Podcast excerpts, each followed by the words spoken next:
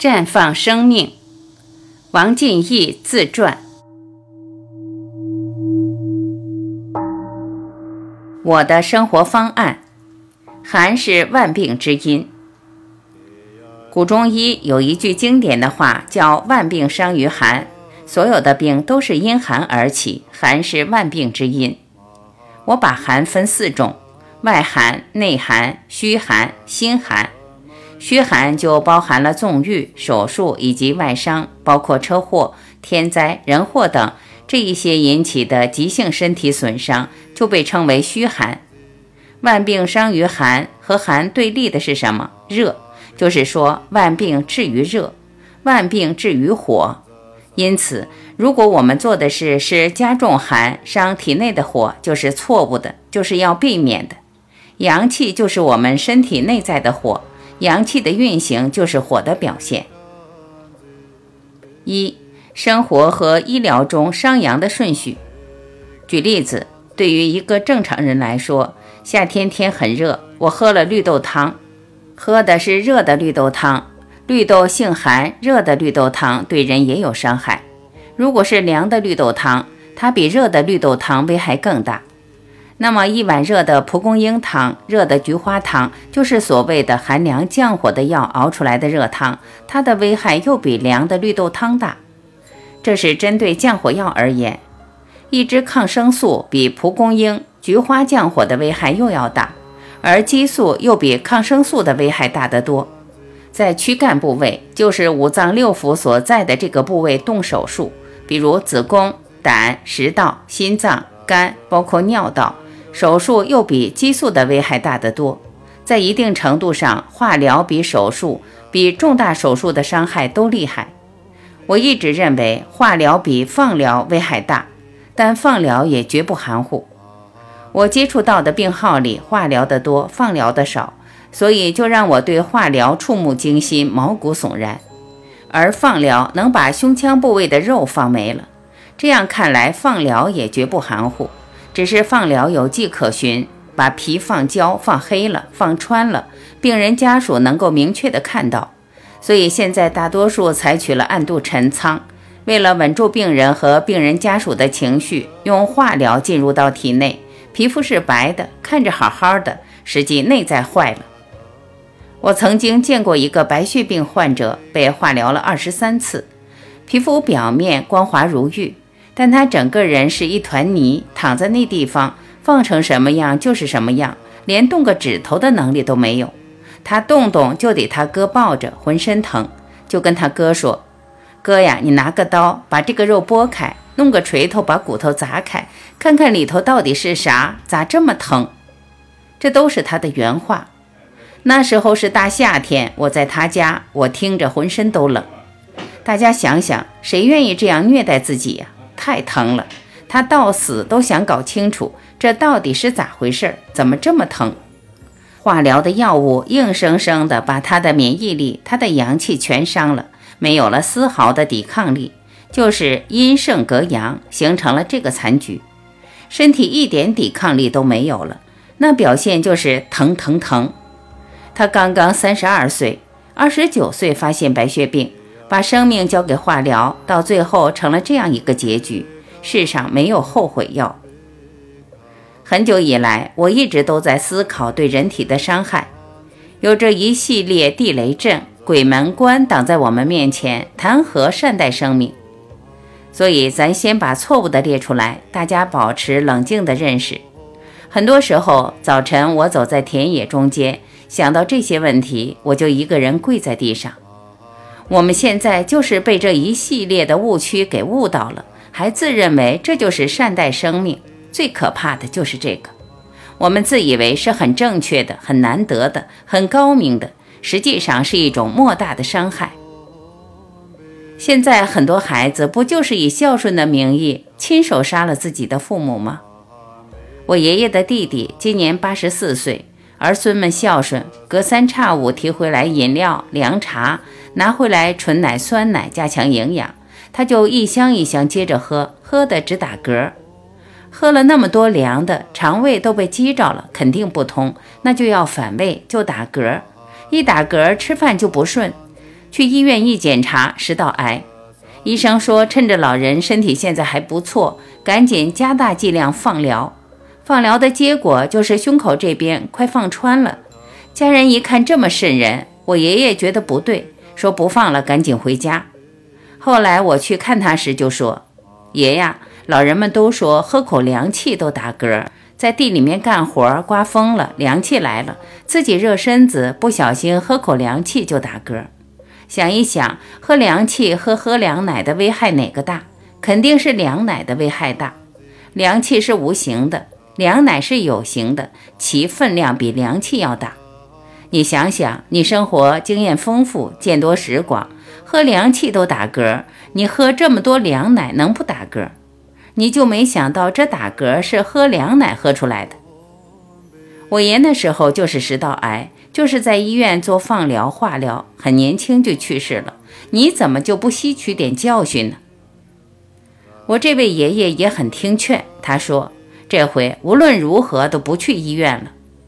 放疗一停止，他捡回了一条命。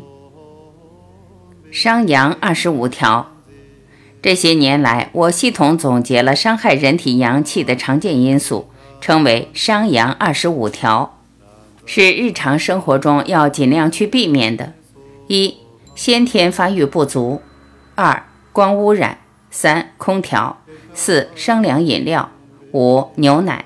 六、吹风机吹头发；七、抗生素；八、苦寒药；九、熬夜；十、夫妻生活不懂节制及纵欲；十一、保暖不当；十二、水果；十三、绿茶；十四、喝饮水机的水；十五、不渴而喝水；十六、压力大；十七、想法多而不做；十八、自私；十九、看手机、看电脑、看电视而出神。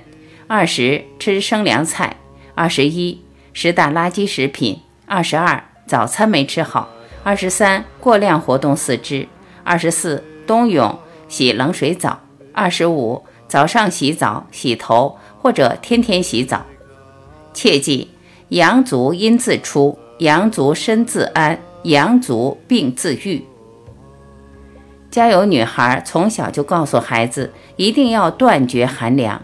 想尽一切办法保持中央暖热，稳定持久地保持热度，让它从内到外是温热的，活在一种安定祥和之中，它就会气定神闲，给人的感觉是如沐春风。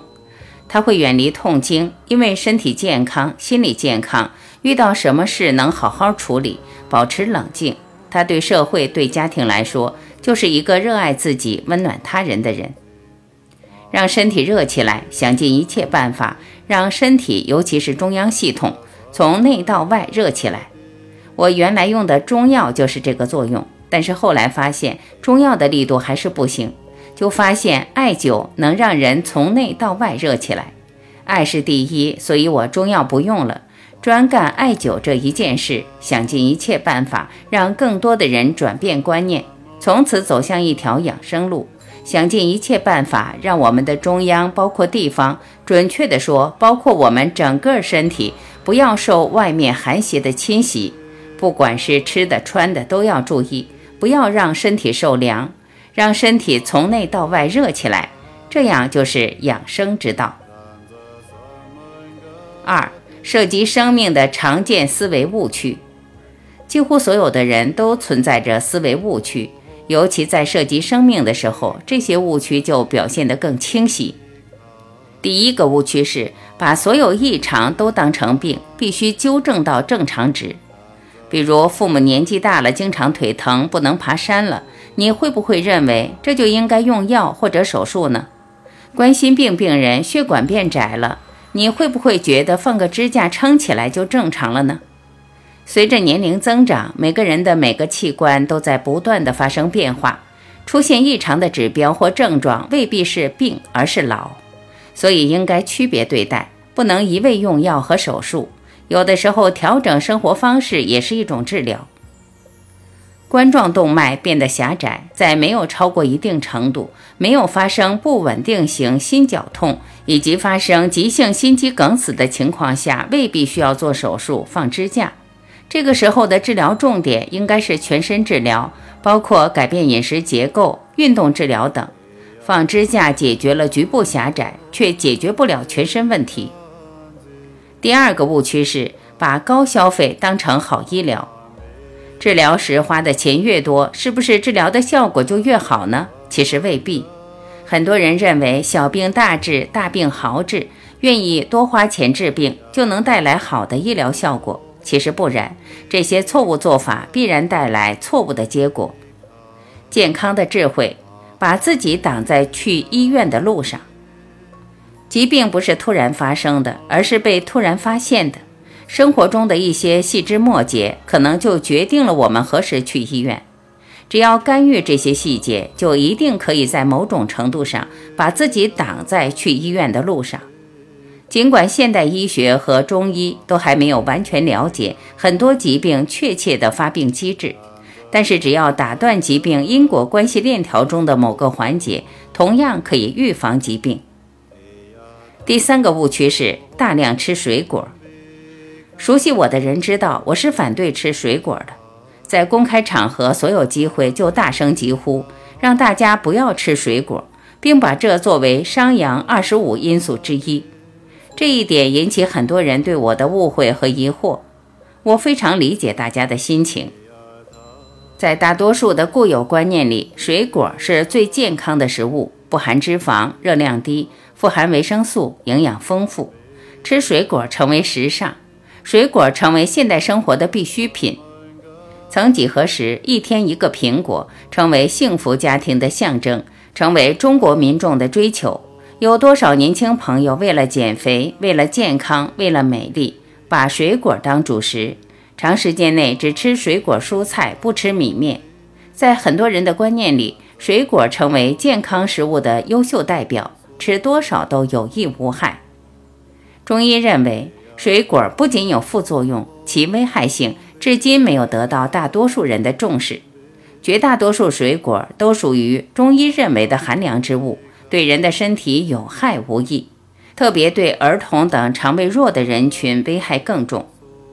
就拿大多数人心目中最典型的水果苹果来讲，繁体“平”字，“贫”比较形象地道出了这种水果达到的效果，吃了就让你频繁的腹泻。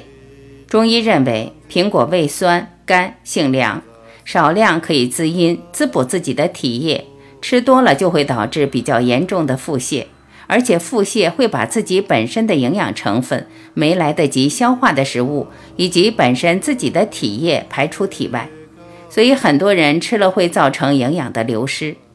寒凉的水果对人的伤害是致命的，先伤脾胃，后影响体质，随之而来很多大病都可能接踵而至。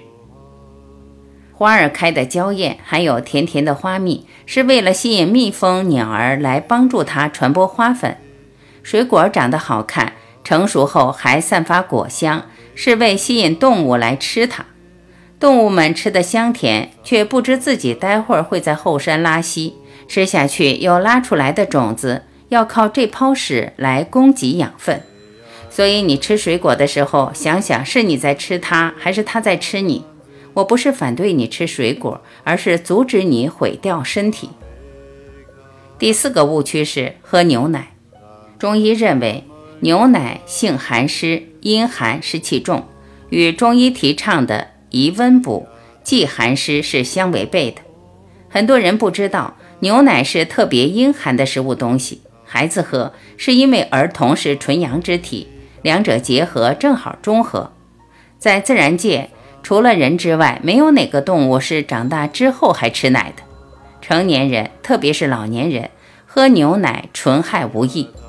有人会问了，为什么欧美人就经常喝牛奶？是因为欧美人与我们东方人的体质不同，饮食习惯不同，平时以高热量的牛羊肉为主食，喝牛奶正好可以起到一定的中和作用。而且，欧美人的这种饮食习惯的坏处也是很明显的。因为过多的摄入蛋白质和热量，肥胖症很普遍，患高血压、高血脂、糖尿病的几率比东方人高得多。